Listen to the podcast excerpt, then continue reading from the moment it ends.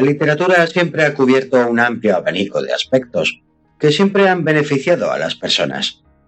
Nos ha hecho reír cuando hemos estado tristes, nos ha hecho llorar cuando no nos lo esperábamos, nos ha aterrorizado a plena luz del día, incluso nos ofrece compañía en esos momentos tan solitarios. También nos ha mostrado verdades usando tramas en parte ficticias, traído realidades que no conocíamos nos ha hecho soñar. En definitiva, siempre tiene para nosotros preparado un torbellino de emociones, sensaciones y conocimientos que muy difícilmente cualquier otra disciplina puede igualar.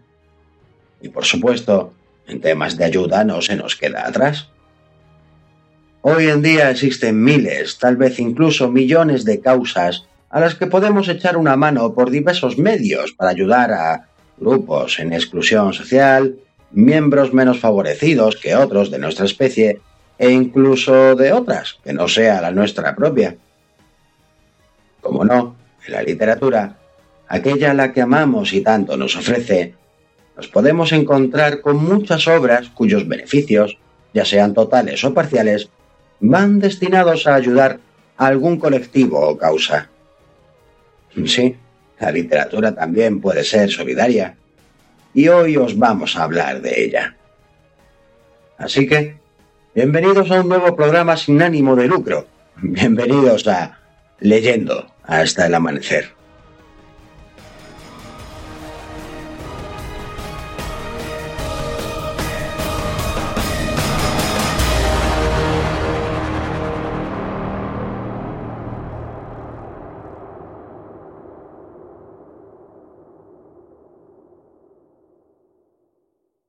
La mayoría usa la noche para dormir. Leer es aprovecharla para vivir.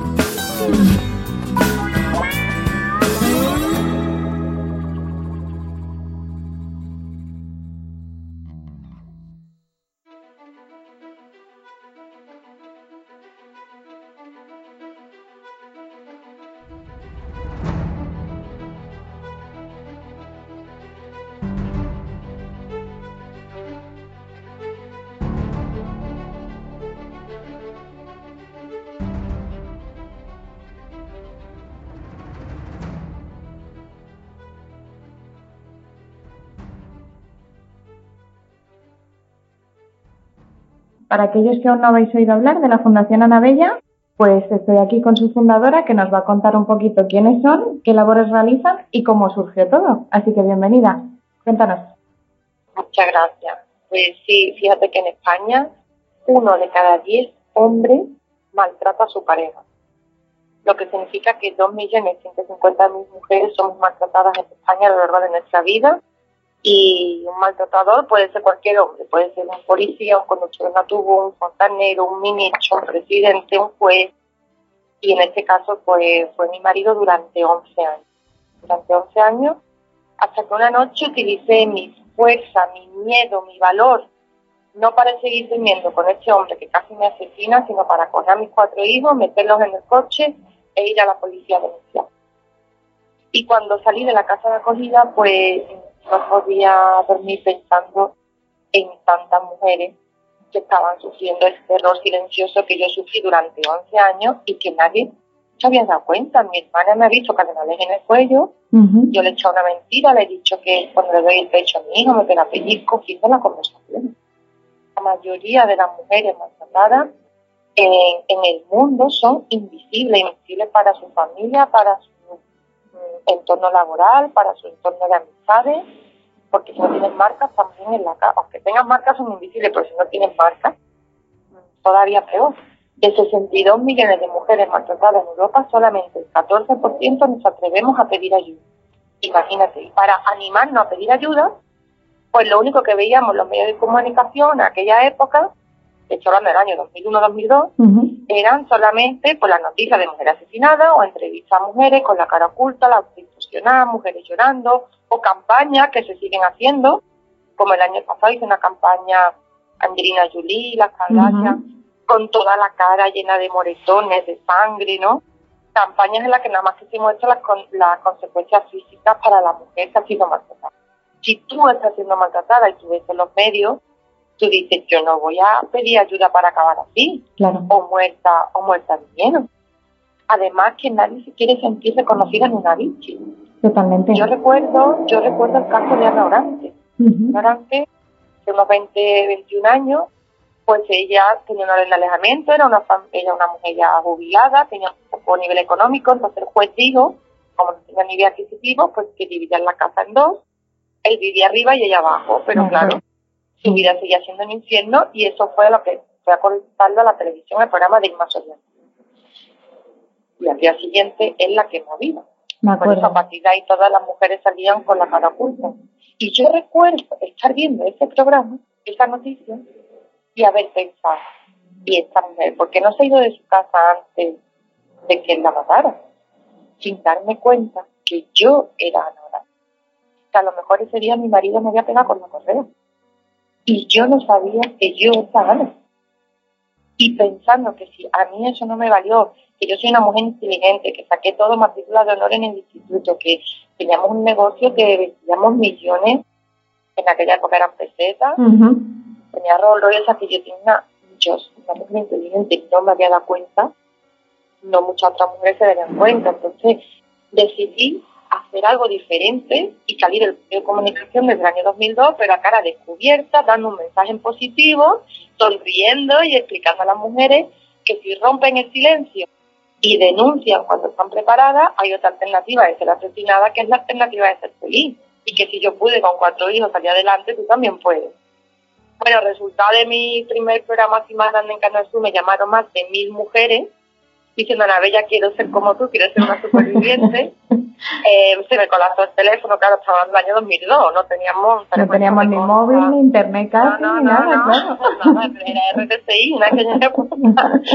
y, y estuve un año entero para devolver la llamada, pero bueno, así fue como empezó la Fundación eh, Somos una red de supervivientes utilizamos nuestro amor, nuestra empatía, nuestro tiempo, nuestra solidaridad entre mujeres, sobre todo nuestro ejemplo positivo, para ayudar a mujeres que están siendo maltratadas, ayudarlas a que rompan con esa relación y empiecen una vida feliz. La primera mujer que ayudamos se quedó en mi casa. Ahora ella vive en Madrid, desde Madrid ha ayudado a más de 30 mujeres y es un hecho milagro, que ya son más de 26.000 mujeres que hemos ayudado desde que un día, pues empecé a hacer un cambio desde, primero desde mí misma, que no quería que me siguieran llamando víctima, que yo ya no soy una víctima, que yo soy una mujer muy fuerte y que yo no me iba a conformar con una renta de inserción, que en aquella época eran 300 euros, que yo valía más de 300 euros, nunca la hacía pedir, porque yo creía que yo, yo ya no era una víctima. Si nos sigue llamando víctima, se nos queda hacer doler esa exclusión social. Y desde mi propia herramienta, que era mi casa, mi propio ejemplo, pues ya más de 23.000 mujeres han vuelto a ser felices. Hace un vídeo el año pasado, en octubre, con Playground, en las redes, en Facebook, lo nuestro es amor o muerte, él sabe utilizando en vez de la tele el Facebook, pues 80 millones de 3 millones de preguntas. De ahí hemos sacado una red de 16.000 mujeres en todos los países latinoamericanos, eh, Estados Unidos, Canadá y Rumanía, que estamos ayudando a una media de 400 mujeres al mes a empezar una vida. Pues esa es nuestra fundación Somos mujeres supervivientes que nuestra experiencia nos sirve ahora para ayudar a las mujeres a que, a que empiecen una vida feliz. como mujeres victoriosas y no como mujeres víctimas. Sois unas campeonas. Y si hay alguien que nos está escuchando, que se quiere unir a nuestra red, que me pida amistad en Ana Bella Valiente, en el Facebook, que se haga socia de nuestra fundación, porque es verdad que nosotros utilizamos nuestro amor, nuestro tiempo, pero el dinero también es importante y todo lo que hemos conseguido con menos de 100 socias que pagamos 10 euros al mes, un euro al mes, no te lo pierdas. Ahí estamos demostrando que no solo es el dinero, pero sí hace falta dinero, porque hay mujeres que no tienen 24 euros para pagar un Claro. O mujeres que van a empezar de nuevo y no tienen, tienen para el mes del alquiler, pero no para la fianza. O mujeres que le hace falta gasolina. Hemos pagado a muchísimas mujeres para la gasolina, para el coche, para empezar a trabajar. Entonces, entre todas y todas, sí podemos marcar esa diferencia y complementar los recursos que ya existen y en lo que estamos demostrando. Así que, ¿tú crees que ahora mismo la sociedad va avanzando en este tema en cuanto a la sensibilidad contra el maltrato? Nos gustaría que fuera más rápido, ¿no? Porque ninguna mujer se merece ser maltratada ni ser asesinada, ni ninguna persona. Eso es. Pero ya hace 10 años, bueno, el año 2002, hace 16 años ya, hace una vida. De la ley, Antes de la ley, yo fui a denunciar que mi marido no me devolvió a los niños. Un fin de semana, ahora ya martes, me tenía que haber entregado el domingo.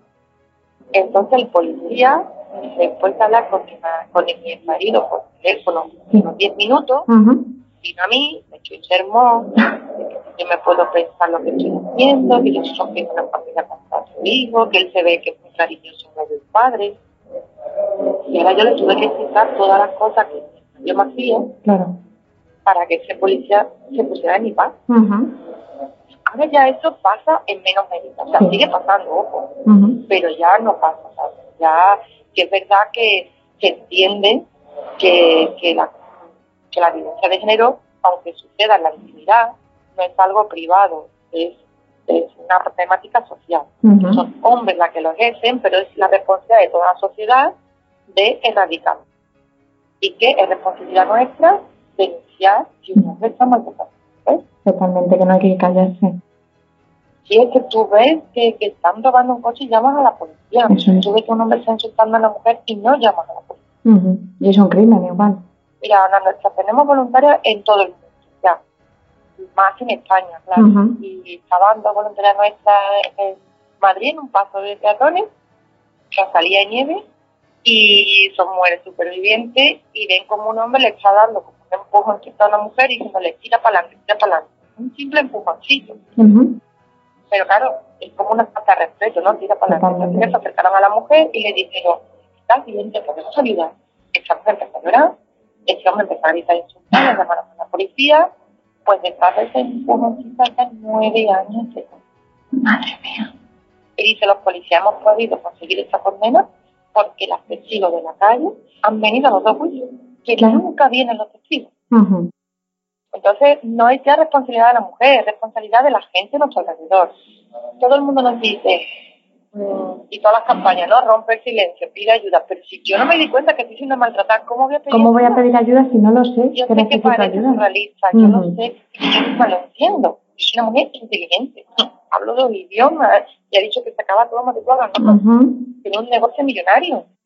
Y yo no sabía que estaba haciendo nada. Nosotros lo que estamos haciendo ahora es trabajando con muchísimas empresas y estamos formando a la plantilla de las empresas.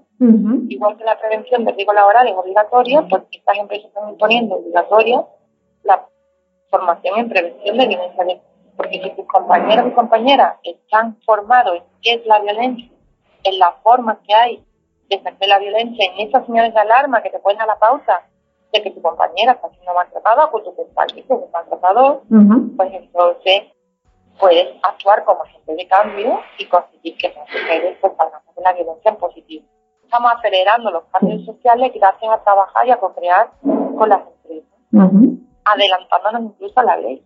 que tiene tela, ¿verdad? pues sí, para que veas que la gente dice que tú no puedes, que tú no puedes salvar a todas las mujeres del mundo, es, una, es verdad que no puedo. Pero no, no te puedes quedar en que yo no puedo, como no puedes sobre todo el problema, no hagas nada, ¿no? No. Yo lo que podía hacer lo hice, alojar una mujer en mi casa, hacer esto, mi testimonio, mostrarlo. Y todos y todas podemos hacer algo contra la violencia de género. Incluso lo, lo primero es ser un ejemplo de igualdad y de respeto para nuestros hijos nuestras hijas en igualdad y también nuestras hijas que sean niñas empoderadas, que se quieran ellas mismas antes que los demás. Así ninguna mujer sería maltratada. Sí. Y nos enseñaron a querernos nosotros antes de querer a Y que no tengamos que depender de nadie. Pues sí, pero mira, la dependencia económica, aunque es una de las cosas por las que también aguanta dentro de un matrimonio infeliz, no ya de maltratos, pero la independencia económica no es lo que nos mata a los maltratadores, la dependencia emocional.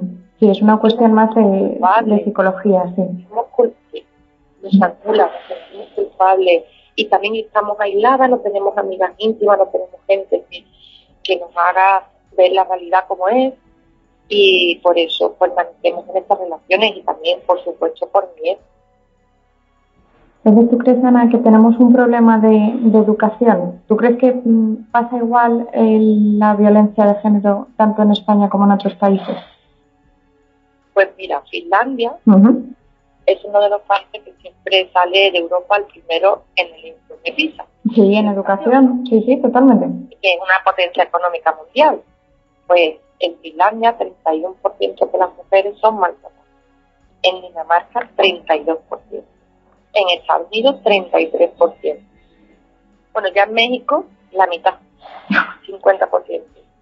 Pero, o sea que mm, en este caso no podemos hablar de la educación. En realidad, habrá una educación en conceptos, pero falta la educación en valores, como he dicho antes. Si te enseñan desde pequeño a respetar a los otros sexos, si tenemos una vida libre de sexismo, si tenemos una vida en la que eh, los hombres y las mujeres se empoderan desde pequeños, ni los hombres maltratarían porque yo tengo la convicción de los que maltratan porque se tienen bajo autoestima y no se quieren, ni las mujeres nos dejaríamos maltratar porque nos por tanto que nos dejaríamos ser maltratados. Y también que tengo que decir que el maltrato empieza de una forma tan sutil y camuflada con gestos de amor romántico que no te das cuenta.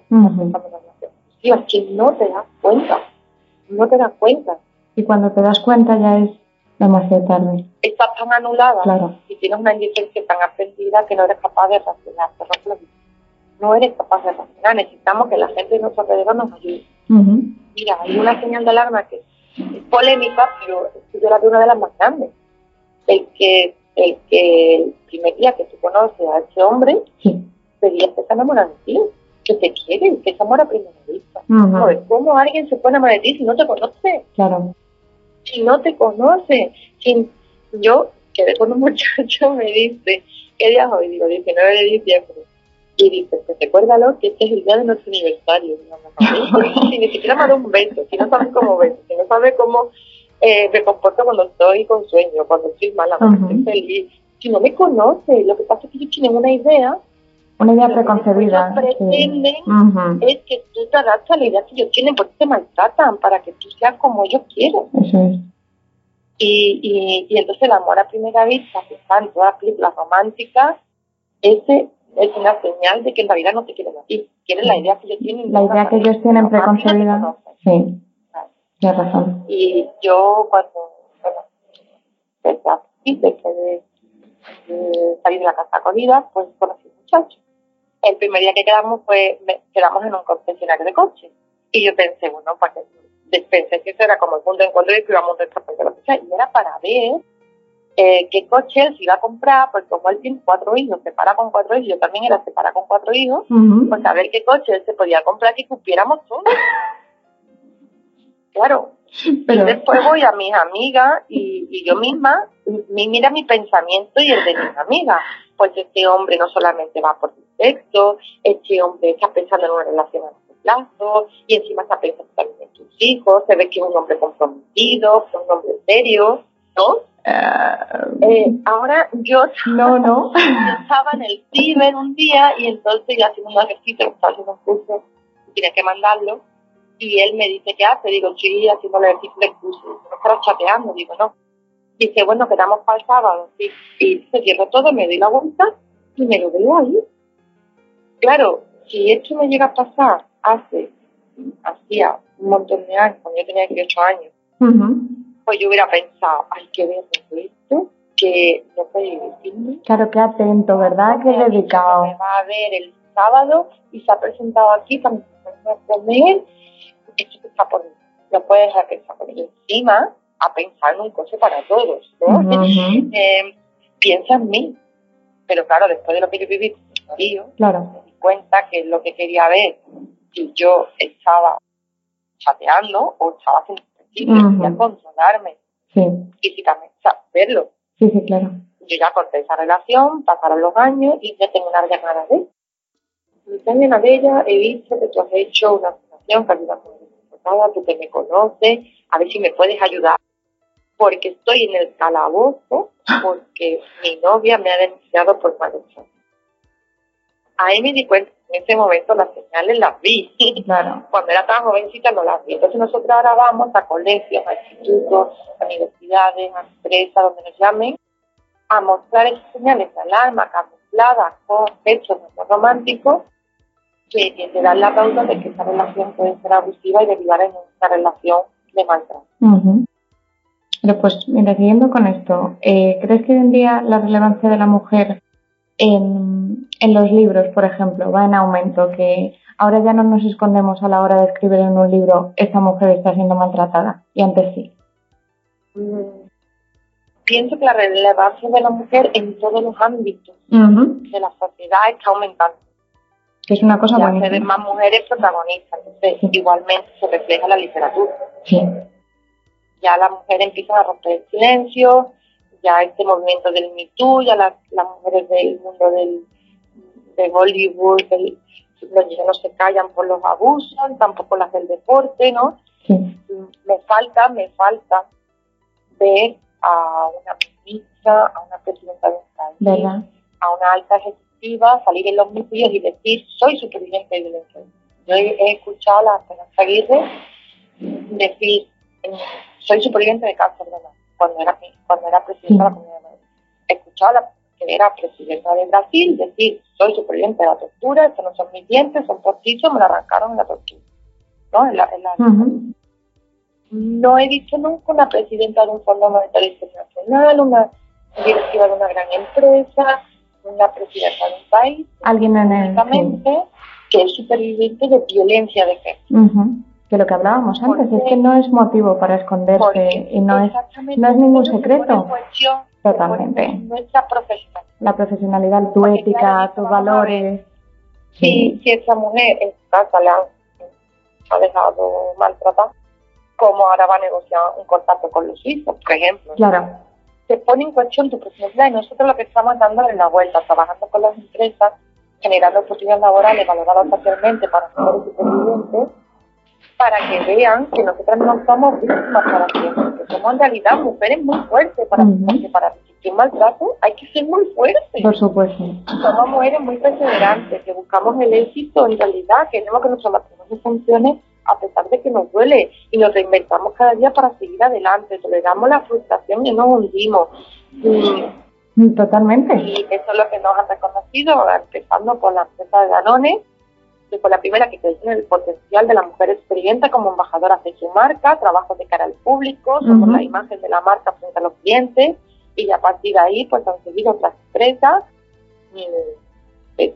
la Benefit, Luto, Campo Frío, Botuel, Bimbo, que están descubriendo que las mujeres que hemos sido maltratadas no solamente valemos para limpiar, porque parece que no más que tienen para ese trabajo, que es un trabajo digno, pero no por haber sido maltratada, nada más se puede limpiar, hacer muchísimas otras cosas.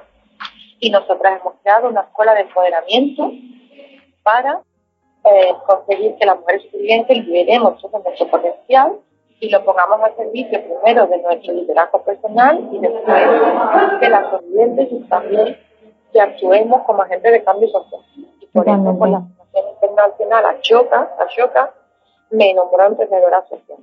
Es verdad, lo, lo, hemos visto en tu, en tu web, que te han dado además un montón de, bueno, os han dado la fundación. Más de 50 premios. Un montón de premios, que has salido hablando en, en una charla en TED en Barcelona y todo. Ya he hecho dos sí. Mm. Y bueno, el último premio, la Caixa, eh, entre más de 600 proyectos, que la Caixa, la Fundación La Caixa, la entidad social más grande de toda Europa, la Totalmente. en el mundo, ha elegido nuestro proyecto que te contaba antes de la escuela de empoderamiento, con la que creamos con empresas soluciones sociales ante necesidades de negocio, soluciones que están cambiando el paradigma y están acelerando los cambios sociales, nos a la primera innovación social.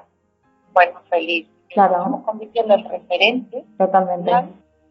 de cómo ante necesidades de negocio se pueden aportar soluciones sociales que provoquen cambios sociales. Entonces tengo que ir a Bruselas porque no dijeron una buena práctica para las que Ujú. quieran eh, contribuir a un cambio social, a Suiza porque también nos dijeron como el mejor proyecto de toda Europa con impacto económico y social dentro de las rutas, Ujú. Viena, con Visionary Pro- Pro- Program donde se unieron emprendedores de todo el mundo, desde Ujú. Tanzania hasta Uganda, hasta Rusia, para aprender de mí, fíjate de mí, cómo, cómo eh, con una empresa se puede cambiar la sociedad. Por supuesto que se puede. Vale, Ana, ¿nos podrías recomendar un par de libros que tengan que ver con este tema que estamos tratando hoy? En el programa hemos hablado del manual de supervivencia, que, mm, que todo, su, todo lo que se recaude os lo destinan a vuestra fundación. Así que ese no vale. Hombre, pero quiero agradecer la Por iniciativa ¿no? de personas que a través de este libro, Manual de Supervivencia, pues nos están ayudando a que otras mujeres se liberen de los malos tratos y empiecen una vida. Ujú. Nos cuesta una media de 350 euros ayudar a una mujer a que comience una vida feliz. Y, y entonces aquí el dinero se importa. Bueno, por supuesto, el que diga que no. que sabemos que es una, cada euro cuenta. Sí, sí, Y sí. bueno, pues mira, yo recuerdo en un libro que me dieron estando en la casa acogida, Sí. que se llamaba eh, Las chicas buenas van al cielo y las malas a todas. Ese libro me encanta y se lo recomiendo a todas las mujeres que tengan dudas, que no sepan lo que les está pasando, para tener más confianza en ellas mismas, para aprender a decir que no se siente culpable, para empoderarse. Ese libro me ayudó. Y un libro que me ayudó mucho también fue uno que se llama Robin Hood, Robin Goodman, no me acuerdo, pero se llama Las mujeres que aman demasiado. Ese libro para mí fue revelador, Ujú. revela- revelador y, y me ha ayudado mucho a entender lo que a mí me estaba pasando, a pesar de que yo me liberé de los malos tratos de mi marido, yo, yo sigo teniendo relaciones, pero no era feliz totalmente y seguía Ujú. yo cambiando y todavía, ¿sabes? Y todavía me queda mucho camino por recorrer ahí y ese libro me ayudó mucho. Ujú. Perfecto. Eh, venga, nos quedan dos. ¿Qué libro te ha tenido leyendo hasta el amanecer? O sea, leyendo toda la noche. Bueno, con cuatro hijos me imagino que es muy difícil Ay, eso. Pero a mí me encanta, mira, me encantaba leer desde que era chica. ¿Sí? Yo estaba todo el. Yo aprendí a leer con tres años Sí. y yo estaba todo el día leyendo. Me encanta leer. Y sabes que mi marido me prohibió leer. ¿En serio? Estuve 11 años Madre. y me encanta leer. Y, y yo recuerdo cuando era chica, no sé tendría 15 años, por ahí, estuve toda la noche, vamos, no podía dormir del final del libro 40 de Alberto Vázquez Figueroa. No me esperaba ese. Mi corazón se quedó y estuve toda la noche. Ese libro me lo engullí, vamos, dos días. Me encantó. me encantó. El libro me encantó. Pero sí que es verdad que el libro que un libro que me cambió la vida y que lo sigo leyendo y para mí es como mi Biblia y que pues, puedo estar leyendo una y otra vez y cada vez aprendo más, es uno que se llama eh, Think and Go Rich, que piensa y hace rico. Ajá, bueno. Es- no es solamente rico de dinero, Sí, ¿sabes? Como- sino rico con, con uno mismo. Tiene uno, que tiene uno que sí, que tiene uno como su parte, su complemento, que es actitud mental positiva camino hacia el éxito. Un poderoso Carnegie le, a este, este muchacho que era periodista, pues le contrató durante 20 años para que fuera a visitar a personas importantes. Que han tenido éxito en la política, en los negocios, todo, para extraer cuál es el secreto de su éxito en este libro va contando eso. Y tiene tantas enseñanzas que, que bueno, cada día las aplico. Y, y me encanta. Este, Por ejemplo, había un hombre que vendió todo con esto, este libro escrito en los años 20, también hay que... Sí, que claro, hay que tenerlo en perspectiva, eso también. Exactamente. Pero este hombre vendió todo lo que tenía para comprar una mina de oro con la fiebre del oro estuvo con su familia aquí, está viendo oro, le iba bien, pero de repente se acabó. Y está viendo, al final tuvo que toda su maquinaria, bueno, al final tuvo que vender la mina, se quedó arruinado total y empezó a vender seguros. Pues eh, los que compraron la mina encargaron un estudio a una, a una empresa experta y vieron que se había quedado la veta de oro a un metro de donde ellos dejaron de escapar. y este hombre, al ver eso, cuando él empezaba de seguro, cuando terminaba de ya su jornada, iba y llamaba a otra puerta, ¿no? Porque él se acordaba un metro. Un metro más un metro más la diferencia del éxito y del fracaso. Y además otra enseñanza que tú no lo puedes saber, tú tienes que contratar a expertos y expertas que te acompañen en tu proyecto. Que te asesoren, claro, que te ayuden. Exactamente. Entonces, pues yo, si nosotras en realidad somos un microorganismo, una microfundación dentro de este maremano, ya he dicho que no tenemos ni quien socio, si alguien que nos escucha aquí ya hace socia nuestra, en nuestra web, aunque sea un euro al año, todo importa. Todo cuenta. Pero nosotras, ¿por qué tenemos tan gran impacto? Porque estamos llenos de tantas mujeres, porque somos mujeres que damos un paso más. Hacemos un poco más de lo que la gente suele hacer. No es que seamos más inteligentes, no es que seamos más buenas, es simplemente que hacemos un poco más. yo, por lo que estoy escuchando en esta entrevista, sois mucho más determinadas que el resto de la gente. Lo tenéis más claro. mucho más determinadas. Vais a por ello. Es decir, yo lo voy a conseguir, yo voy a ayudar a todas las mujeres que pueda y lo voy a hacer. Te pongas tú en mi camino o se ponga quien quiera, pero lo voy a hacer. Pues mira, pues te voy a explicar que lo haremos, te lo voy a explicar porque nosotras, eh, bueno, para empezar la fundación, eh, no teníamos dinero para alquilar vivienda, y ahora nuestro trabajo, pero en los fines de semana nos íbamos a ferias medievales, nos disfrazábamos y vendíamos clientes y collares en un puesto entonces ya no regateo ningún puesto porque es un trabajo súper duro. y, en uno de esos puestos conocí a, una mujer mayor que me dice, mira, mi, hija fue asesinada por el marido y mi otra hija murió en una accidente. Me queda solamente mi hija. Entonces, eh, pasaron los años, esta mujer seguía en contacto con nosotras, se hizo también socia nuestra, y pasaron los años y nos llama llorando que su nieta está que la tiene secuestrada, que la va a perder, que la va a perder, que no la hacen caso a servicios sociales, que dicen que ella es la que tiene que ir a pedir ayuda, que no la hacen caso a la Guardia Civil. que hizo mis compañeras? Yo no estaba ahí, pero mis compañeras se metieron cinco en un coche, fueron al pueblo donde estaba esta mujer, mm. efectivamente él la tenía atada, la guardia, y llamaron mis compañeras a la Guardia Civil. Si ustedes no vais, nosotras sí vamos. Si nos pasa algo, ya ustedes lo sabéis. La rescataron, vamos, literalmente. La rescataron, esta muchacha denunció, bueno, ella, esta muchacha tiene una vida feliz. Bueno, cuando la rescataron estaba llena de navajazos, desnutrida total. Y, y, ahora tiene un bebé de una pareja, también hay hombres buenos. También, ¿También los hay, los hay. la mayoría son buenos y, ha tenido un bebé, y entonces esta, esta abuela, bisabuela ya, pues nos ha mandado la foto de, su nieta, Becha de Mamá Noé, diciendo gracias a la Fundación Ana Bella, pues esta niña está en el mundo. Pues sí, nosotras hacemos eso. nosotras vamos a rescatar, pero no todas las mujeres que salen de la violencia quieren después compartir su Es muy difícil, porque es una herida que se queda abierta. Pero las que lo hacemos, tenemos esa convicción de que nuestra experiencia negativa, nuestro sufrimiento se puede transformar en una luz para que otras mujeres vean su camino, su camino hacia la felicidad. Pues, eh, Yo estaba un día, una noche en el Facebook y una mujer me pide ayuda. Dice, Ana Bella, por favor, ayuda a mi prima. Todo lo que tú estás contando en los medios de comunicación es lo que está viviendo mi prima, porque mi prima es la novia de tu ex marido. ¿Te tuviste que quedar? Pues me quedé así, siento. Yo en ese momento me di cuenta que hasta yo, la víctima de este hombre, y la, yo que sé lo que este hombre es capaz de hacer, hasta yo me había olvidado que había una mujer en mi lugar. Claro. No se va a olvidar la sociedad. Hasta yo me había olvidado que había una mujer en mi lugar. Pero no hay una mujer, hay 1.200 millones de mujeres en el mundo en mi lugar.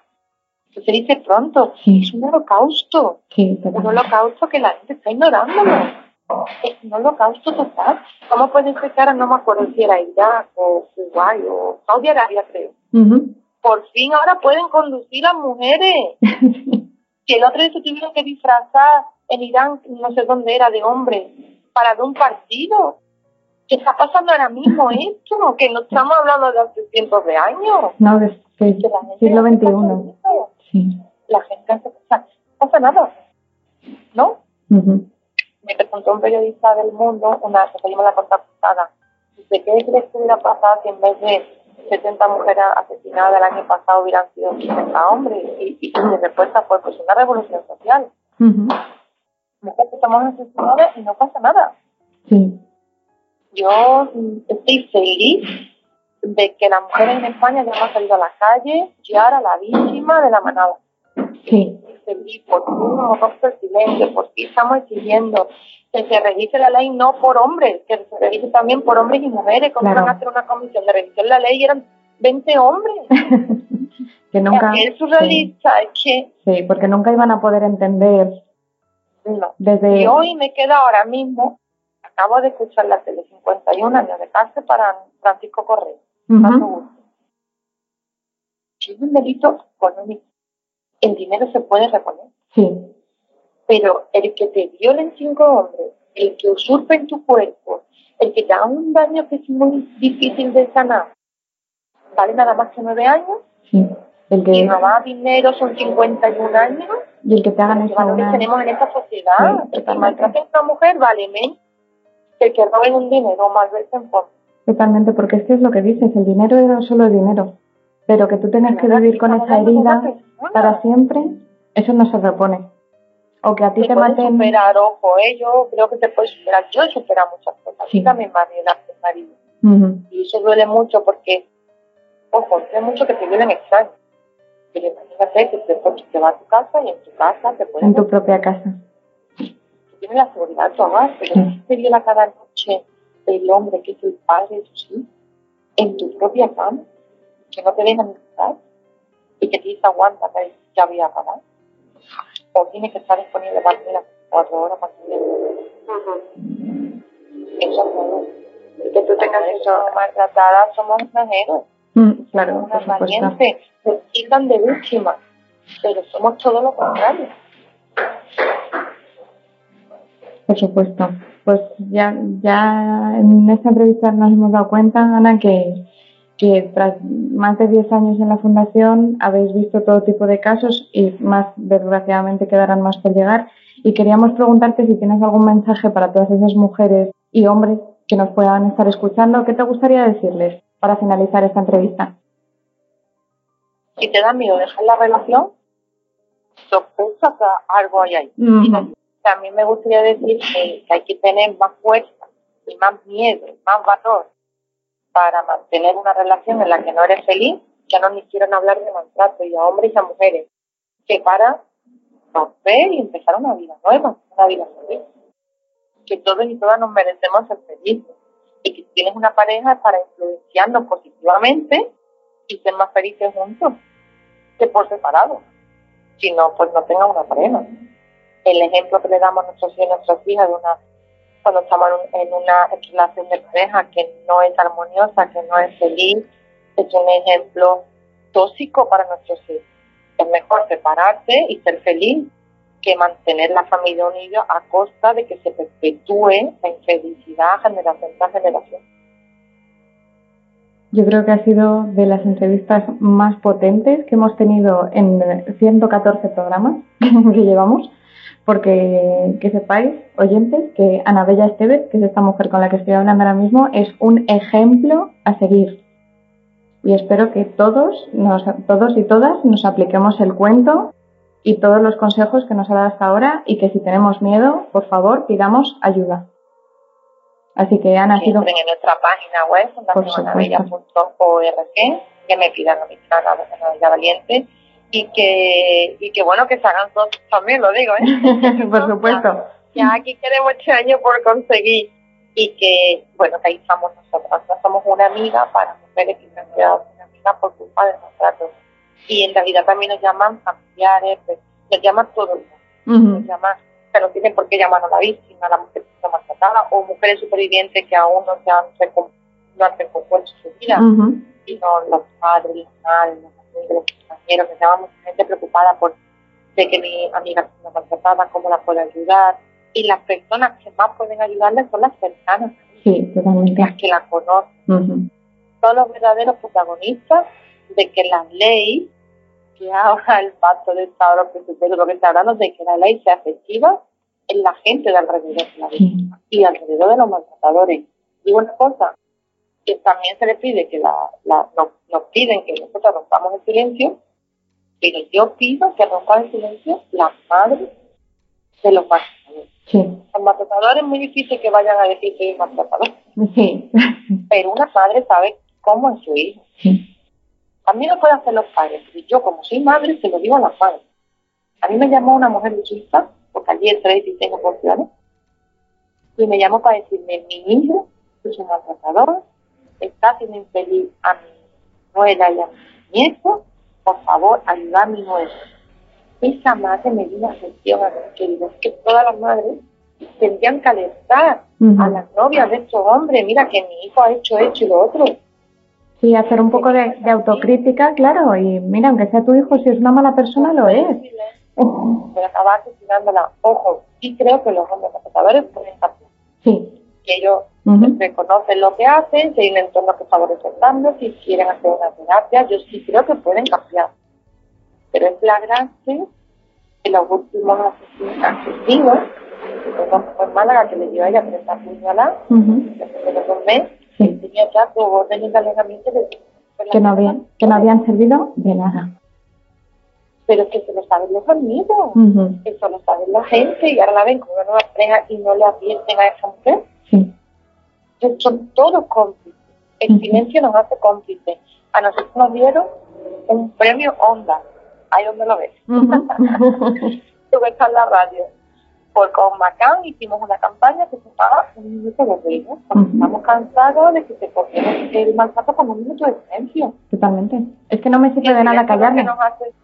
El silencio que nos hace cómplice a la mujer y a claro, la mujer. No nos sirve de nada callarlo. efectivamente, y decirlo, y no tener miedo, y que no te juzguen. Sobre todo, que no digas, pues soy una mujer maltratada y que me vayan a juzgar, que no vaya a tener oportunidades de empleo, que no pueda estudiar, que no pueda hacer lo que yo quiera, que no pueda tener una familia, ¿por qué no? Pues claro que sí. Pues, y lo estamos demostrando. Eso es. Pues Ana Bella y su fundación ha sido un, un placer teneros en el, programa y cualquier cosa Estamos y vamos, si me queréis llamar para otra entrevista, que yo puedo hablar de muchas cosas. y además, además sabéis que leo mucho también.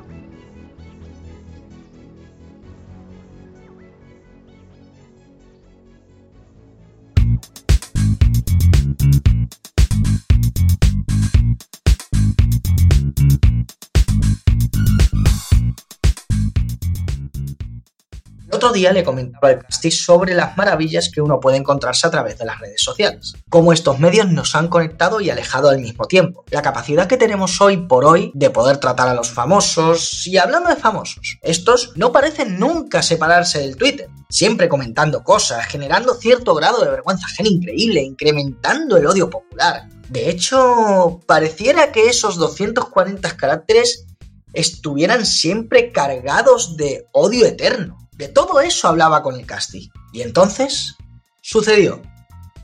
Entornó los ojos, cuadró la mandíbula y con su voz de serial killer mezclada con la de bárbaro de las estepas, me dijo: No me hables de Twitter. ¿Sabes cuántas faltas ortográficas me encuentro por ahí al día? ¿Acaso es tan difícil escribir bien en solo 240 caracteres? En fin, que terminó con una mala leche de cojones. Y me diréis, pues vaya cosa, el Casti siempre está de mala leche. Y yo tendré que daros la razón. Pero en esa ocasión estuve rápido. Supe revertir bien la situación. Le sugerí entonces, ¿qué te parecería si les damos una lección? Unos pocos magreos con las fustas para que aprendan a escribir en Twitter. Vamos a por algunos famosillos y los mostramos aquí de ejemplo. ¿Te parece bien? Y él sonrió como un niño frente a una piruleta. En el fondo es muy fácil contentarlo. Por ello, el me sangran los ojos de hoy es especial. Esto es fama. A castigar. Hoy os vamos a traer cuatro buenos ejemplos a la palestra. Muchos no os sorprenderán, pero manteneos atentos, porque esto termina con una gran sorpresa final. Empezamos con el caso de Alejandro Sanz, famoso cantante de música latina que tiene de por sí un gran registro de errores ortotipográficos a través de Twitter. Sin embargo, vamos a quedarnos tan solo con uno que fue tan impresionante como épico, tanto por el hecho en sí mismo como por la reacción de la gente. Un día escribió, en respuesta a otro tuit particular, es vergonzoso de verdad. Vuestra gente, y señaló a la gente en retweet, una vergüenza, a esa gente que, y continúa el mensaje en otro tuit. Y sí, amigos, eh, confundió la V con la B, vuestra con B, de burro. La cosa resultó tan destacada que recibió una gran cascada de críticas tanto de seguidores como de retractores. Por supuesto, Alejandro Sanz terminó admitiendo el error, aunque comentó que el objetivo suyo era escribir nuestra. Y claro, la N está al lado de la B en el teclado y, en fin, esto llevó a que estuviera semanas sin aparecer por las redes. Y aprendió que muchas veces la fama pesa y que el público no es dado a aguantar dedazos por pequeños que estos sean. Por supuesto, el Casti piensa que esto no son más que excusas. Por tanto... El segundo es aún más grave todavía. Es el caso de René Pérez, vocalista del grupo Calle 13, quien se vio en apuros cuando se encontró a sí mismo convertido en todo un orcógrafo al escribir un día. París está cabrón, me siento como en un cuento de hadas, sin H. Sí, no lo habéis oído mal, hadas sin H. Tan mal se sintió que él mismo fue el que se encargó de autoflagelarse al escribir como respuesta en un tuit que decía, perdonen, hace un rato por la H de la palabra hadas. Me siento tan mal por tan gran error. Estoy pensando retirarme. Y hablando de intentar quitar el trabajo de corrector, lo cierto es que el tercero ya no tiene nombre en lo que a vergüenza ajena se refiere. La protagonista fue Carmen Lomana, empresaria, colaboradora de televisión y coleccionista de alta costura española, pero sobre todo conocida por ser la viuda del diseñador industrial chileno Guillermo Capdevila. En cualquier caso, lo suyo fue mucho peor, porque no se trata de un tuit escrito directamente, sino de una errata realizada por pretender corregir a una segunda persona. Un hater anónimo le escribía, y haz el favor de darte cuenta de que no haces más que contradecirte a ti misma. Cambias de opinión cada tres minutos. A lo que ella respondió, se escribe ad imperativo. Pues no, señorita Lozana. No se escribe ad.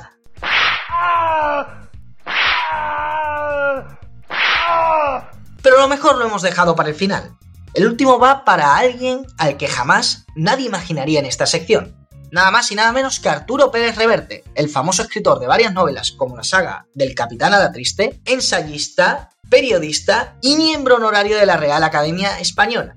Ni siquiera él es impermeable a los errores. Un mal día lo tiene cualquiera. Y desde luego, en Twitter, acostumbrado a dar stalkers a diestro y siniestro, y en donde el directo suele terminar traicionándonos, acabó escribiendo.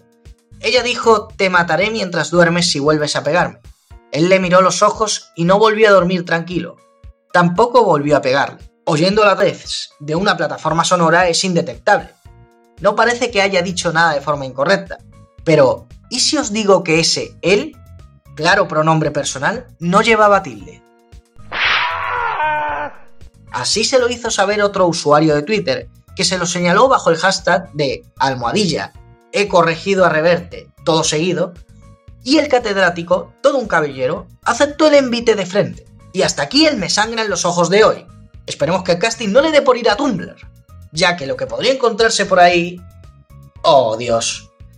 Eso sí que provoca lagrimones de sangre.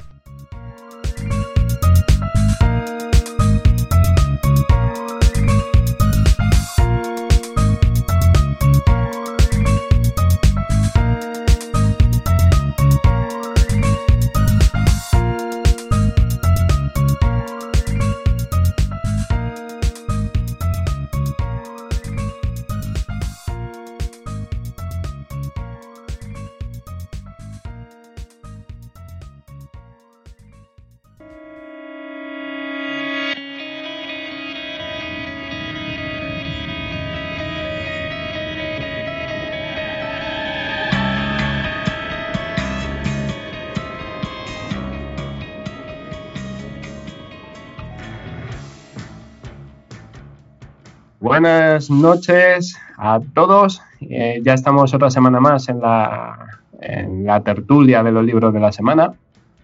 Y como habéis estado escuchando en- al principio del programa, esta semana es especial porque nos estamos dedicando a libros que ayudan a la gente, que eh, no de autoayuda, sino que eh, son bene- benéficos para alguna loable causa. Y aquí estamos los de siempre. Buenas noches, Marina. Hola chicos, buenas noches. Hola, Dani, ¿qué tal? Buenas noches, muy bien. Aquí vamos. Hola, Axel. Buenas noches. Pues aquí estamos, con ganas ya de empezar. Y, y yo, que soy Jonathan, ya nos conocéis. Y voy a empezar yo mismo a hablar de un libro que, bueno, nos toca muy de cerca, unos cuantos de leyendo hasta el amanecer del programa, de los que estamos y de los que no están.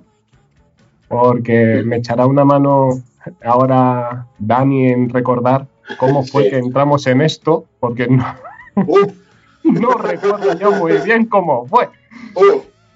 Pues eh, quiero recordar que fue. Que sí- surgió este proyecto en Facebook y, y poco a poco nos fuimos apuntando unos, fuimos avisándose a los demás. Y así no, y así, y así no, y así como, si- y como siempre, Dani, metiéndose en todos los berenjenales, ¿Cómo no? que qué raro. Luego, luego os comentaré un poquito de cómo fue la formación del grupo y todo esto, pero Sí. ahora me voy a centrar en el libro que se titula Máscaras Rotas, antología de relatos sobre el acoso escolar. Y bueno, el título es muy indicativo porque ya nos dice sobre qué va. Es decir, son relatos que abordan el tema, el tema del bullying y de todo el acoso que algunos, eh, suf- algunos chavales sufren por parte del resto de, por algunos elementos de, de clase o de, o de compañeros. Eh, este libro está destinado a una asociación de Madrid eh, llamada AMACAE, que es Asociación Madrileña contra el Acoso Escolar. Eh, se, se presentan como un grupo de madres que se han unido para luchar contra el acoso escolar en todas sus formas, como el ciberbullying, el grooming, el sexting y todo lo que tenga que ver con cualquier forma de maltrato verbal, físico o psicológico.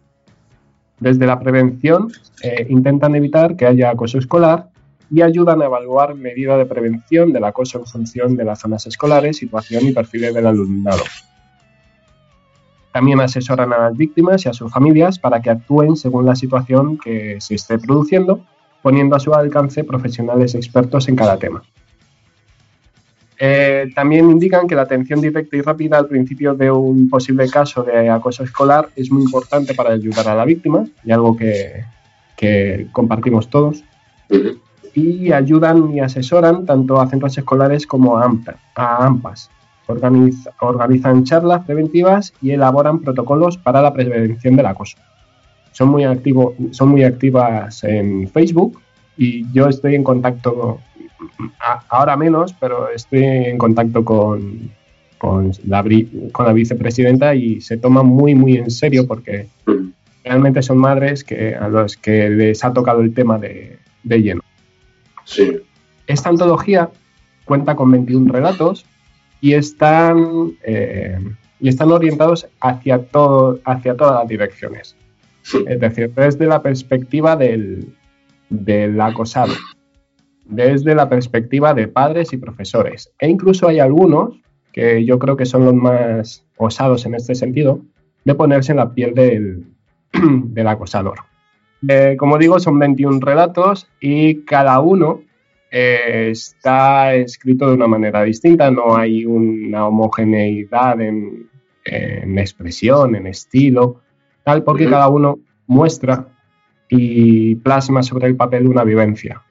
Eh, la mayor parte de ellos son experiencias reales, esto yo creo que es lo más peculiar de la antología, y hay, alguno, hay algún otro que son más, eh, más eh, literarios, digamos.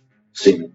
Porque recuerdo que al principio nosotros no vimos, eh, yo hablo de, de los que entramos, de ti, Dani, de, de Chris, de Carmen, de Coba y de mí, que no habíamos sufrido directamente ese tipo de, esa situación.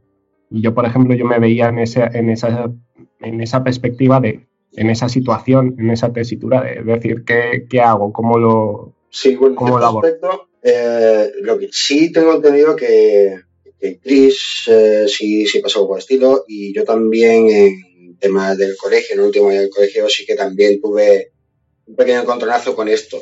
Pero bueno, son situaciones que, que se pasaron pronto y entonces pues sí sabíamos cierta parte cómo abordarlo, pero sí es verdad que es lo que tú dices, ¿no? Que a lo mejor había algunas personas que no, habían llegado a, sufrirlo, ¿no? Por sí mismos. Claro. A ver, yo me, me refería al sentido de el acoso, el acoso en el sentido sistemático y tal como en algunos de los relatos se, se narra. Sí, Porque, bueno, esa cosa de, eh, como dice alguno, algún componente de algún autor, lo de la, la, cosa de niños es cosa de niños. Sí. Eh, yo recuerdo que los mis profesores o incluso mis padres me lo decían. Bueno, a ver, es cosa de vosotros, se solucionará. Y realmente, bueno, todos en algún momento hemos sufrido ese, mm. no tan a lo bestia como algunos casos que hemos leído en noticias o que se plasman en estos libros. Exacto, sí, sí, sí. Hay algún relato que voy a, a ver, eh, mucho, eh, se toca todos los palos en, este, en esta antología. Y hay algunos muy oníricos, como el, como el que cierra el libro eh, de, Sonia Ser, de Sonia Ser, El tío vivo, que a mí particularmente a mí me encanta, porque es tan, tan, onírico verlo desde la perspectiva, desde la mirada de, de un niño que no entiende lo que ocurre. Sí aparte de eso, es la dureza y la, dureza de la situación. También se, plantea el problema de cómo eh, la, orientación sexual se carga, eh, se puede cargar relaciones, relaciones que en un principio, eh, relaciones de amistad que en un principio estaban consolidadas, cómo los profesores hay veces que no, que no sabemos cómo manejar la situación y vamos a tientas para que no vaya más. O como, eh, por ejemplo, en el relato de Eva Lora, de Crónicas de una Madre, cómo el final es tan sorprendente que descoloca un poco al, lector. ¿vale? Y hasta aquí, no, hasta aquí voy a leer. No voy a entrar, no voy a entrar en cada uno de ellos porque son muy cortos, muchos no tienen más de, de 10 páginas, no tienen 7 a 10 páginas, no son muchos. Eh, cada relato tiene algo especial porque se, se, vierte ahí la experiencia de uno, de uno mismo. Si os parece, para, voy a leer un trozo de la presentación del prólogo del libro, perdón, para recoger un poco lo que he estado diciendo. Máscaras rotas, antología del relato contra el acoso escolar, recoge 21 relatos que desde puntos de vista muy distintos abordan un problema que no debemos dejar de lado de ninguna forma y que afecta en silencio a muchos jóvenes. Eh, debemos luchar con todas nuestras armas y desde todos los niveles, familiar, escolar e institucional, para frenar los acosos en el aula de escuelas e institutos. Para ello tenemos que ser conscientes de que existe un problema y cuáles son las soluciones educación en casa y refuerzo de esos valores de respeto y estima hacia el otro en las aulas como algo imprescindible, pero también la presencia activa de las autoridades escolares y estatales es fundamental y necesario, algo que bajo mi punto de vista y visto desde, desde la parte del profesor falta mucho. La mejor palabra para definir esta antología es la variedad en esta página podremos sentir la sensación de niños acosados, su pensamiento, sus miedos, sus ansias de buscar una salida a las situaciones en las que se encuentran. Pero no son los únicos que adquieren el protagonismo en los relatos. También están presentes las voces de los profesores y de las, autoridades escolares y cómo son capaces, o no, de solucionar y afrontar los problemas que se plantean en el aula. E incluso la de los acosadores, con su visión del acoso que están cometiendo, con sus propios miedos, con sus carencias, con sus circunstancias. La distinta perspectiva de los relatos hacen que el acoso escolar pueda ser compartido y entendido por los lectores, dar voz a todos esos casos de bullying, sensibilizar a la población y hacer, eh, y hacer visible muchas situaciones que tal vez niños, profesores, padres o profesores estén viviendo y no sepan cómo actuar. Yo creo que esta es la razón más importante para leer esta antología, la de sensibilizar y poner sobre, las, sobre la mesa situaciones, actuaciones y miedos que todos hemos podido pasar por algún momento de nuestra vida, o al menos empatizar, que muchas veces hace falta. Sí, Os voy a... que vemos en las noticias cada de vez en cuando salen los los casos más extremos en los que los jóvenes pues se acaban suicidando o o incluso acaban habiendo asesinatos. Pero sí, estos son los casos extremos que llegamos a ver. Eh, están los otros tantos muchos que, no, que no se ven, que lo, que has comentado antes, que son cosas de niños y que acaban con, muchos adultos con unos traumas muy importantes para toda su vida y que pues es algo que es que se puede evitar, se puede evitar desde una edad muy temprana. Efectivamente. Y realmente, a ver, yo ahora mismo lo, como digo, desde la desde profesor de instituto lo estoy viendo. Eh, eh, muchas veces somos, tenemos que ser nosotros, los profesores, los que cortemos, mm. porque no tenemos ningún tipo de ni de protocolo de la comunidad, ni ayuda, ni sensibilidad, lo mínimo, la sensibilidad de inspección, lo que sea. Sí hay muchas veces que somos nosotros los que frenamos y hacemos ese trabajo que la administración tendría que hacer.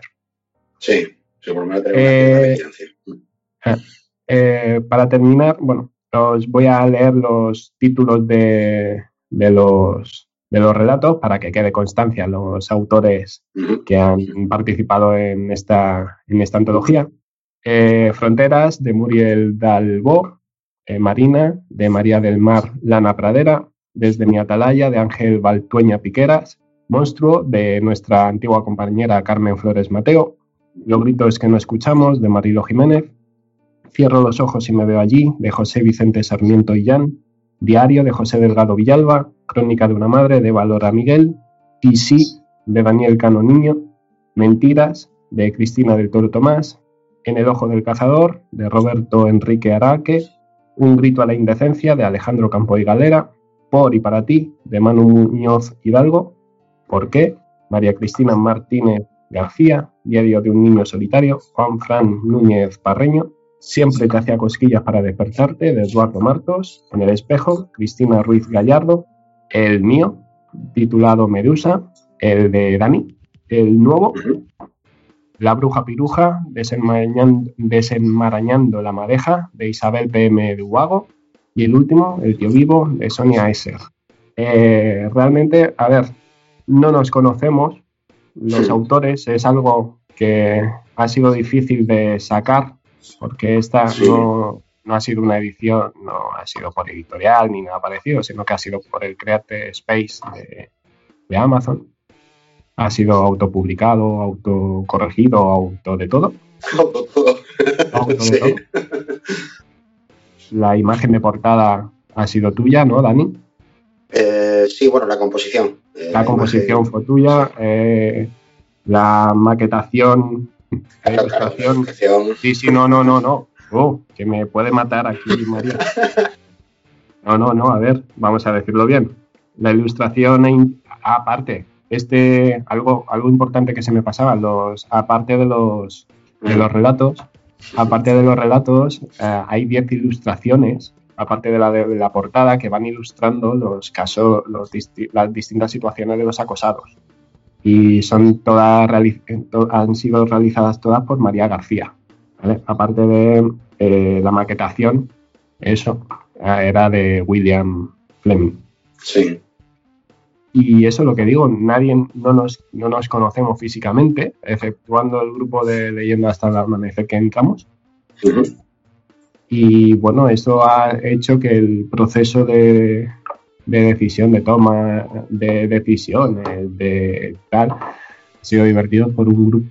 Todo ha sido por un grupo de Facebook. Así que imaginaos el, el posible descontrol que ha sido Sí. muchas, muchas veces sacar esto adelante. Sobre todo ponernos de acuerdo en detalles comunes y demás. eh, Sí, sí, sí. Es una que ha tardado, ha tardado en dar a Sí. luz, pero Sí, oye, sí. ahí está. Sí. Sí, sí, ahí está. Así que repito el título, Máscaras Rotas, antología de relatos sobre el acoso escolar. A mí me ha recordado mucho, bueno, mucho. El tema sabéis que está muy en boga, desgraciadamente, Sí. Porque, bueno, hubo un bestseller en Estados Unidos, se llama Por 13 razones, de Jack Steller, sí. Mm, que se hizo serie. Ujú. Y bueno, yo por una parte me cuesta, porque es lo que dice Dani, solo salen en- a la luz los casos extremos, Sí. pero esos niños que llegan llorando todos los días a clase, esos en las noticias no salen. Exactamente. Entonces, bueno, que por un, por un lado ese tipo de series y este tipo de libros ayudan a concienciar y a sensibilizar, pero por otro lado los marginados y los raritos siguen siendo marginados y raritos. Sí, es cierto. Entonces, bueno, yo mejor no me voy a meter que si no... vale, me toca. Yo creo que este programa realmente es un firme candidato a ser uno de los más bonitos que hemos hecho hasta ahora Sí. porque el tema central es muy molón. Ya sabéis eh, que nosotros en Leyenda hasta el amanecer somos un poco rojos y antisistema. Y es así y no vamos a cambiar. Y nos gusta ayudar al prójimo, sin toques religiosos, solo sociales. Y bueno, yo para este programa 114, 114, Dios mío, Sí, se dice pronto. Basta. Sí, sí, sí. eh, yo he elegido un libro ilustrado para niños que lleva por título Yo soy Adila, historia ilustrada de Malala Yousafzai. Eh, lo firma Fulvia Degli Innocenti y lo ilustra Ana Forlati. Se publicó por primera vez en Italia en 2015 y a España llegó al día siguiente, al año siguiente, perdón, de la mano de la editorial Jaguar. Y, os y diréis, ¿y dónde está el beneficio y la solidaridad? Pues sí, porque resulta que la editorial firmó un convenio con Amnistía Internacional y Amnistía Internacional financió parte del proyecto, entonces Jaguar destina 50 céntimos por ejemplar que venda. Así de sencillo, los ejemplares cuestan 15, 15 euros, así que bueno, poco a poco, granito a granito. Sí. La historia nos sitúa en Swat, que está en Pakistán, donde Adila es una niña a la que le encanta ir a clase, le gusta mucho ir al cole, porque pues de mayor ella dice que quiere ser o maestra, o doctora, o escritora, o lo que sea. Pero ve pues que su clase se va vaciando y que las clases se dejarán de impartir y ella pues empezará a quedarse en casa ayudando a su madre y preparándose pues para ser una buena esposa en el futuro. Ya muchas niñas de su clase no van y la profesora ve un poco ese miedo que tiene y va a tomar el té a su casa, donde les cuenta a los padres de Adila pues una historia fascinante, mientras la pequeña escucha escondida detrás de una pared. Este libro nos cuenta la historia de Malala, que es una joven también pakistaní, quien sufrió un atentado a manos de los talibanes mientras volvía del colegio con otras compañeras en el autobús. Eh, hace unos años la situación en Pakistán era obviamente insostenible. Se les prohibió ir a clase a las mujeres, para después se lo permitieron los talibanes, siempre y cuando llevasen puesto un burka a todas horas. Em, las clases en muchos casos se daban en tiendas de campaña ya que habían bombardeado los colegios y no tenían paredes. Y bueno, mm, a los 11 años, que son cuatro antes del incidente, el atentado tuvo lugar cuando Malala tenía 15. Eh, gracias a contactos que tenía su padre con un periodista, Malala llegó a tener una sección en Urdu, el Urdu es la lengua de su región, en la BBC, donde denunciaba la situación de niños y niñas de su país. Eh, siempre contando con el apoyo de su padre, cosa que es bastante rara en países de, corte musulmán. Em, nunca se dejó de formar porque Malala quería ser médico en un principio y bueno, tras todos los cambios se tuvieron que ir a Inglaterra en un exilio forzoso y ahora dice que ella lo que quiere es cambiar el mundo. Eh, la profesora de Adila en el cuento les demuestra a sus padres que la educación es realmente el arma que cambia la manera de pensar. Y por eso su padre decide que Adila continuará yendo a la escuela con el objetivo de convertirse en una aún mejor persona. Por si no lo sabéis, un discurso que dio Malala en 2013 ante las Naciones Unidas en Nueva York fue yo no tengo miedo de nadie. Sí. Y además dejó claro que para ella y para su familia el verdadero mensaje del Islam es decir siempre la verdad, no atacar a nadie con bombas y porque Dios no quiere que tú mates a nadie. Desde aquí yo sigo con la piel de gallina, por supuesto, porque esta historia me, me conmueve muchísimo y aplaudo la actitud de personas, mujeres y niñas como Malala, que no han tenido miedo y que han seguido luchando para conseguir más derechos para los suyos. Ella bien se identificó en su momento con la siguiente cita. Soy una de esas 66 millones de niñas que no pueden ir al colegio y gracias a su infatigable esfuerzo, hoy tiene un premio Nobel de la Paz y esperemos que una amplia carrera, tanto política o médica o lo que ella quiera, por delante. Exacto. Y nada, pues este libro que es precioso, por cierto, está ilustrado con lápices y se indica para niños y niñas de entre 6 y 10 años. Son apenas 30 páginas y es, pues como podéis ver, es muy inspirador. Como se menciona al principio, la autora es Fulvia de, Glinocenti, que es una autora italiana, reside en Milán y en su país es muy conocida. Colabora en varias publicaciones como periodista y tiene más de 40 títulos a sus espaldas, tanto infantiles como juveniles. En 2011 ganó el premio Pancarelino, que en España podría ser el premio Cervantes Chico, que se dedica exclusivamente a autores de, literatura infantil y juvenil. Y os repito el título, que es Yo soy Adila, historia ilustrada de Malala Yousafzai. Casi nada.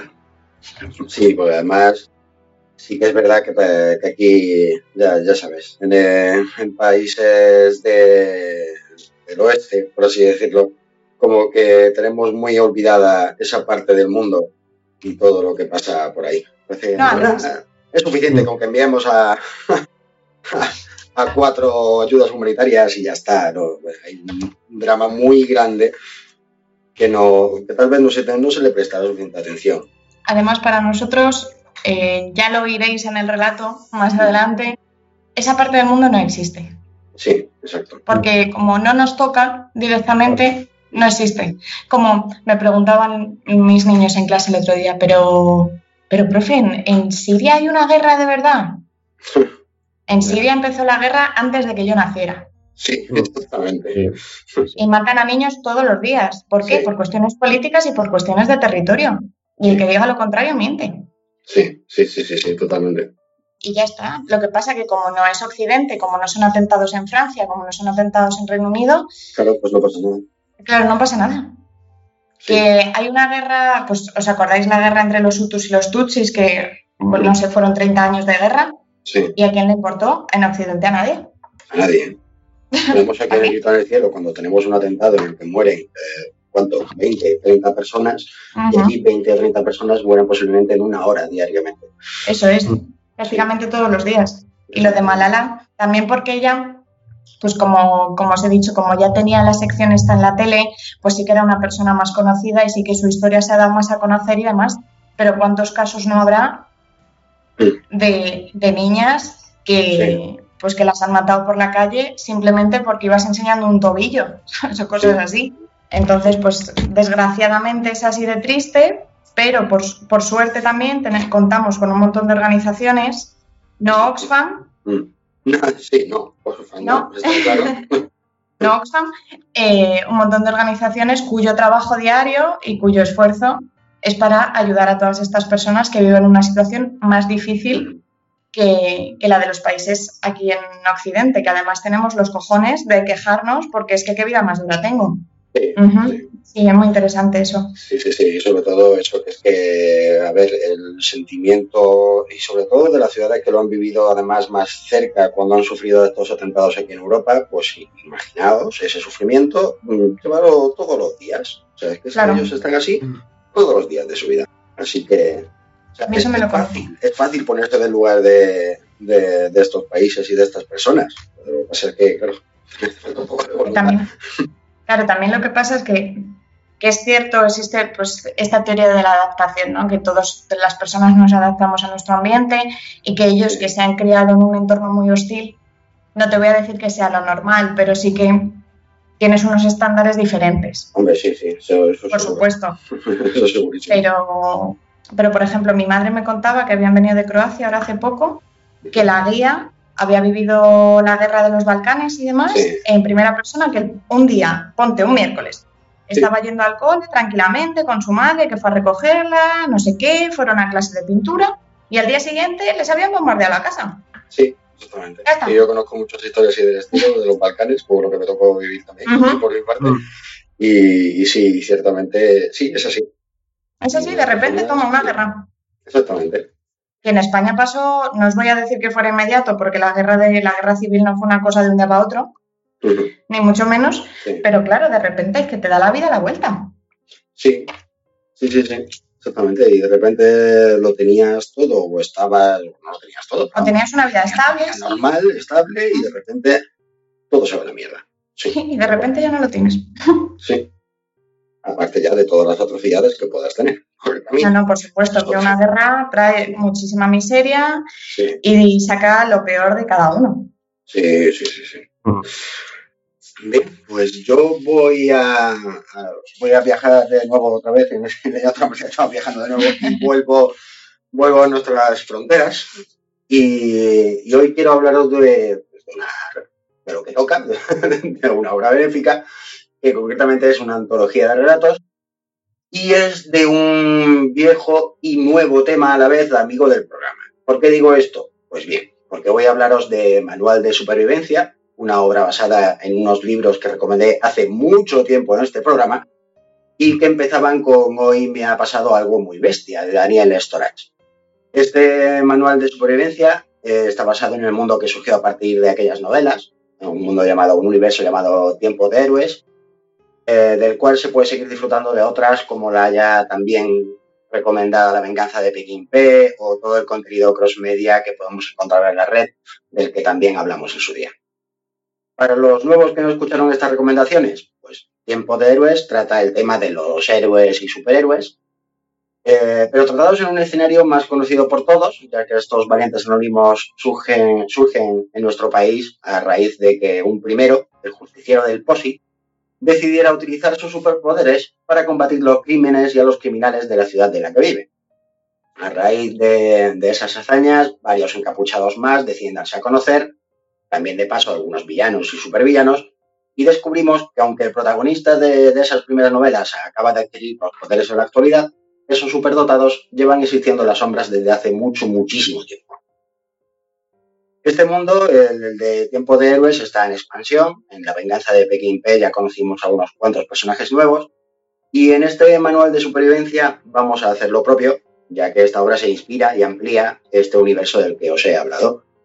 Y todo ello, eso sí, pues dotado de una humanidad, eh, cotidianidad y realismo, obviando el detalle de, de algunos superpoderes, claro, que le da un valor especial a todo el conjunto.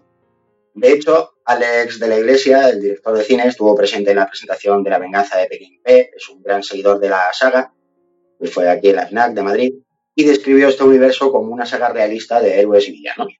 Eh, en esta antología nos vamos a encontrar con unos relatos de muy buena calidad, muchos de ellos muy bizarros, sobre todo algunos, otros con un ligero toque de humor y otros tantos que ponen en denuncia muchos de los problemas por los que nuestra sociedad pasa. Y es que Juan González Mesa ya lo advierte en el prólogo. No hemos querido hacer un libro cómodo ni con un mensaje esperanzador, quizá por timidez ante obras reales que dan esperanzas reales a personas reales. En esta obra nos vamos a encontrar con un elenco de escritores actuales digno de, dignos de, de quitarse sombrero ante ellos. Son 28 relatos, que se dicen pronto, acompañados de 28 ilustraciones. Y entre estos grandes autores nos encontramos con algunos de ellos de los que ya hemos hablado en el amanecer y otros grandes del momento, como Víctor Vázquez, eh, Ricard Ruiz Garzón, Eduardo Vaquerizo, Santiago Ximeno, Sofía Rey, Miguel Santander, Nieves Delgado, el propio Juan González Mesa, Yolanda Díaz de Tuesta, Carlos J. Yuch, Alberto M. Caliani, eh, Alan J. Arcal, Lem Ryan, Claudio Cerdán, Ricardo Ibáñez, Faina Betancourt o Alejandro Castover y otros grandes ilustradores como Alejandro Colucci, Sergio Bleda, Carolina Weisler, como no, Lorena Carballo, eh, Cecilia G.F. Nacho Fernández o Jordi Armengol con grandes nombres de la literatura y de la ilustración actual del país. Y la antología pues está coordinada por los hermanos Mesa, que repiten, como no, y por supuesto por Daniel Storak. Con este semejante despliegue de autores, lo que vamos a leer no puede ser otra cosa que muy, pero que muy bueno. No voy a entrar en los relatos en sí, eh, porque eh, quiero que lo descubráis. Son, ya, ya os digo que son de una muy buena calidad, no os van a dejar indiferentes. Y bueno, para terminar, pues cómo no nombrar el tema benéfico al que va dedicado, que es de lo que tratamos hoy. Los eh, beneficios íntegros de esta antología irán destinados a la Fundación Ana Bella, Red de Mujeres Supervivientes, que tiene sede en Sevilla, y que ayuda a una media de unas 1.200 mujeres maltratadas al año, que se dice pronto, con diversos proyectos. Tienen eh, el programa Amiga, que pueden contar con personas que han pasado por, situaciones parecidas y demás, eh, mujeres en concreto, claro, eh, la Escuela para el Empoderamiento de la Mujer y talleres de, testimonios positivos. Todo esto pues hace que, oye, imparte un mensaje de esperanza de que se puede salir de, de donde están sumidas, ¿no? de la espiral de, violencia en la que están sumidas.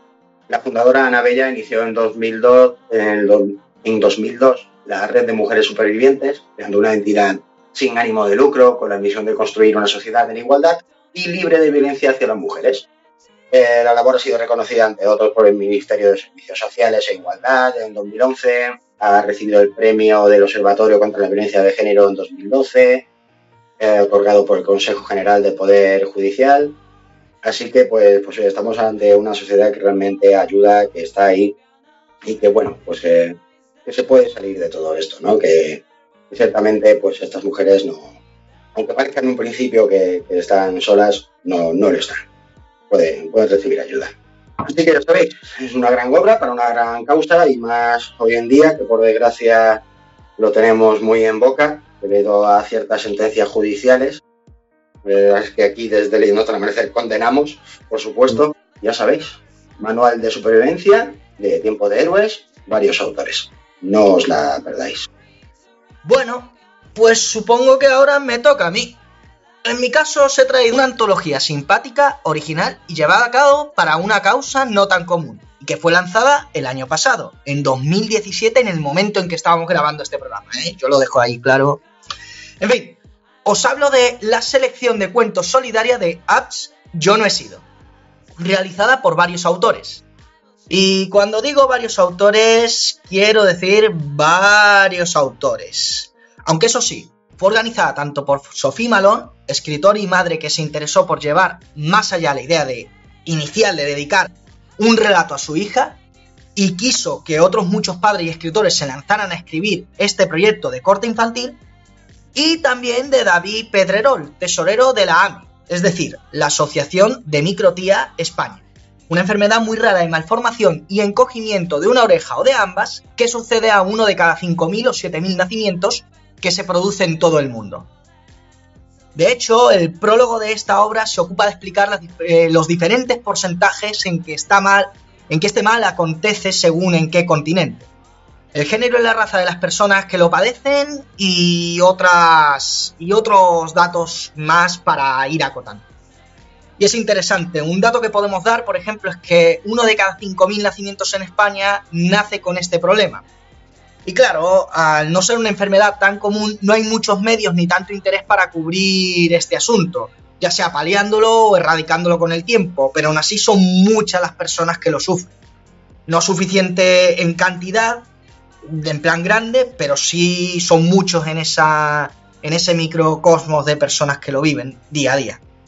Y bueno, en 2013 nació la organización AME y desde entonces trata de luchar para combatir contra esta enfermedad.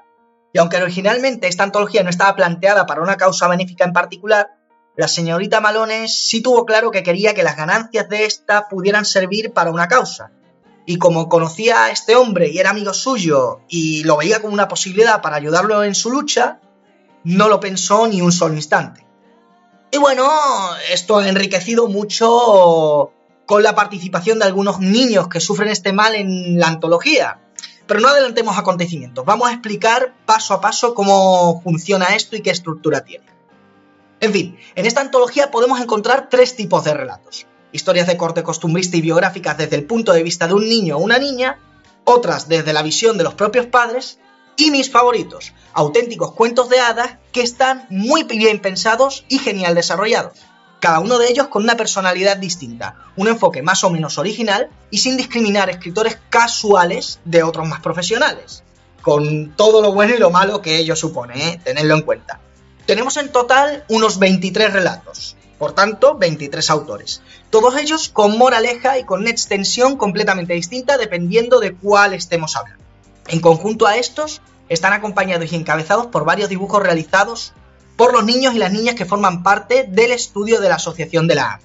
Tiene 177 páginas, así que es bastante gordo, pero debido a las diferentes extensiones de los cuentos, esto le da un carácter variado. Eh, las ilustraciones dan una sensación de autenticidad a lo largo de todas las historias y no sabes qué tipo de relatos te puedes encontrar. Y claro, hay momentos en que te puede llegar a sorprender. Y por fortuna puedo decir que a sorprender para bien. Porque no es esa falsa infancia ni esa presunción de inocencia típica de historias para niños que realizan adultos y en las que suelen idealizar esa época y que suelen gustar más a, digamos, a los adultos que quieren revivir dicha infancia que a los propios niños sino que puedes ver que hay cierto grado de realidad en ellas. Y eso es bueno. Eso es bueno, yo creo que, le da un, valor añadido. Es, eh, las historias biográficas o bien son de chicos y chicas que cuentan hechos que vivieron realmente, o en el caso de que sean ficticios, que también existen muchos de ellos que son así, bien sea colocándose en el punto de vista de los padres o de los niños, se notan que están basados en experiencias personales. Es decir, dificultades que se pasan a la hora de criar a un niño, comportamientos que estos tienen ante ciertos hechos, o la chispa y la, o la, chispa y la curiosidad que pueden tener, etc. Y es refrescante encontrarse con algo que no es idealizado, pero tampoco fingido, falso. Mis relatos favoritos, eh, yo voy a mencionar tres, que creo que son destacables. Porque si nos ponemos a hablar de los 23, yo no acabo nunca, de verdad. Eh, empezamos con Cuento de Miedo de Susana R. Migueles. Yo creo que este es muy gracioso y original. La protagonista, Gerania, es un personajazo increíble. Y, tiene y, se basa en una deconstrucción cómica y muy buena de varios cuentos clásicos y arquetipos infantiles del mundo del terror. Eh, unos minutos muy divertidos que me sacaron más de una vez una sonrisa. Eso es lo que puedo decir con respecto al tiempo que yo estuve leyéndolo. Alguna vez alguna carcajada leve. Y me demostraron que esta es una autora capaz de construir muy buenos personajes. Mm, envidié muchísimo la fuerza que tenía Gerania, la verdad, y que no se me hubiera ocurrido a mí. El segundo sería eh, La aventura de la ardilla espadachín y el grano Sobaru, de Rafael Vallejo Vela una fábula que parece sacada de la tradición inglesa. Eh, ya sabes, rollo tipo Redwall, El viento entre los sauces, La colina de Watership.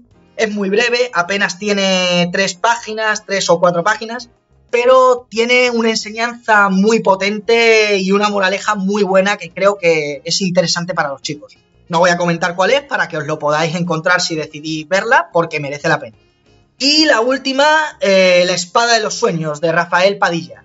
Genial, eh, yo lo veo como un homenaje a los clásicos cuentos de hadas y muy bien contado, con tono artúrico, mitológico, escenas oníricas y diálogos increíbles. Te meten inmediato en esta realidad mágica en la que un niño debe recuperar dicha mítica espada de las manos de un malvado emperador para salvar a un reino con unos adultos que van a perder su ilusión.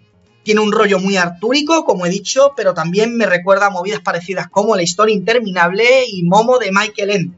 Sin duda es mi relato favorito de todos. En fin, pero bueno, ya que hemos pasado del masaje, vamos a irnos al boxeo ahora.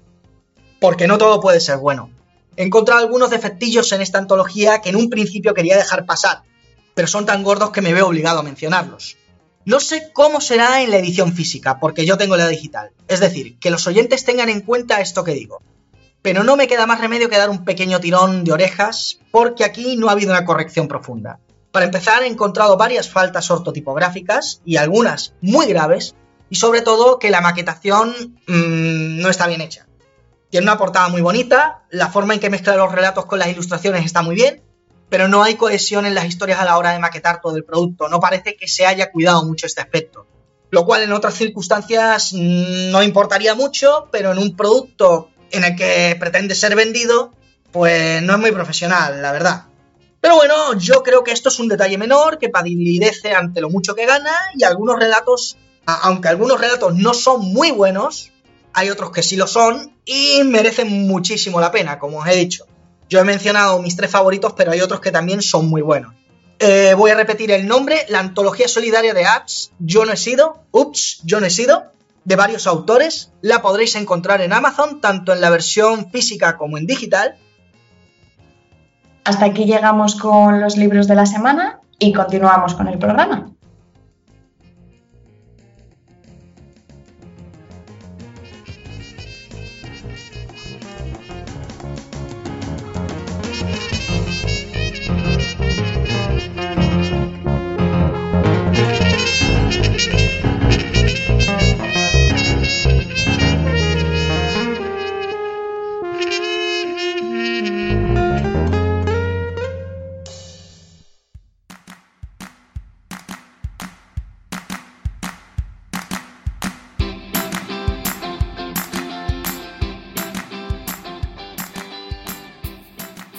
¿Sabías que mucha gente ignora que detrás del seudónimo de Sidney Porter se esconde O. Henry, un hombre que comenzó a escribir cuentos en prisión donde estaba cumpliendo una pena de tres años por malversación de fondos públicos?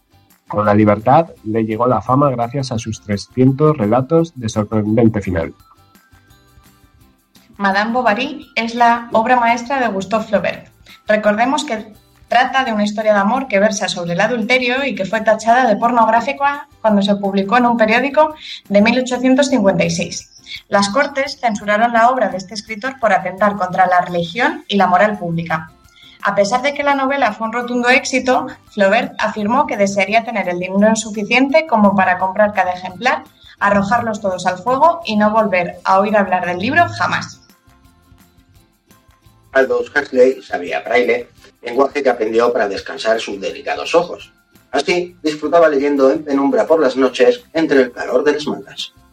Uno de los más grandes escritores de todos los tiempos, William Shakespeare, contó con la ayuda del también escritor John Fetzer para rematar algunas de sus obras, entre ellas Enrique VIII y dos parientes nobles.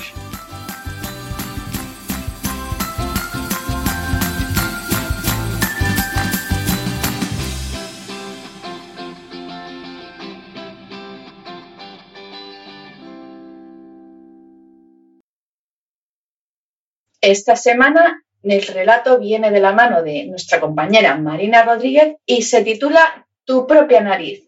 Esperamos que lo disfrutéis.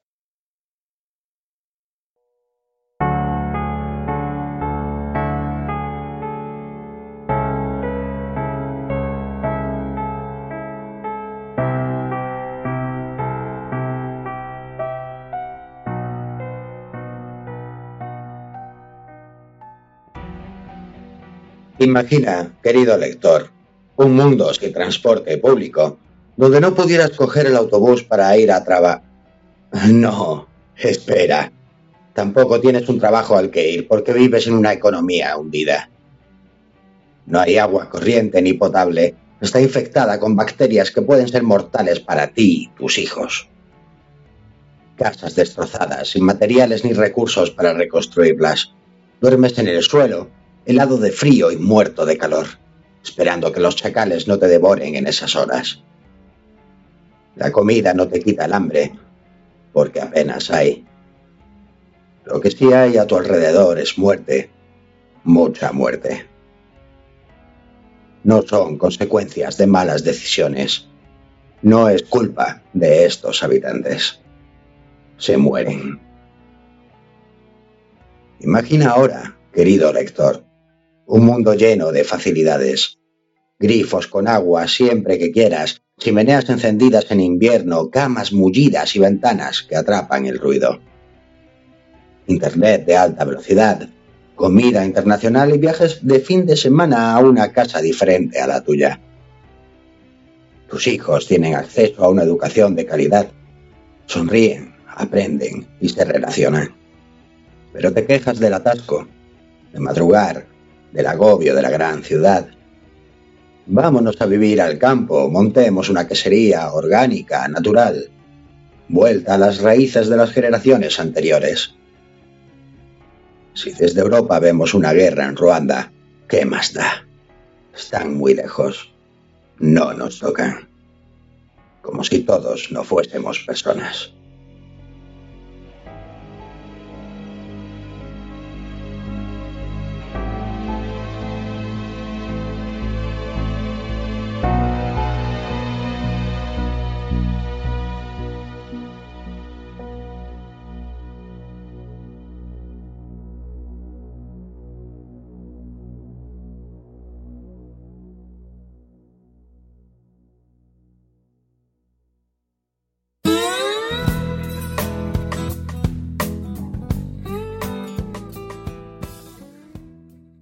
Y hasta aquí llega el programa de hoy.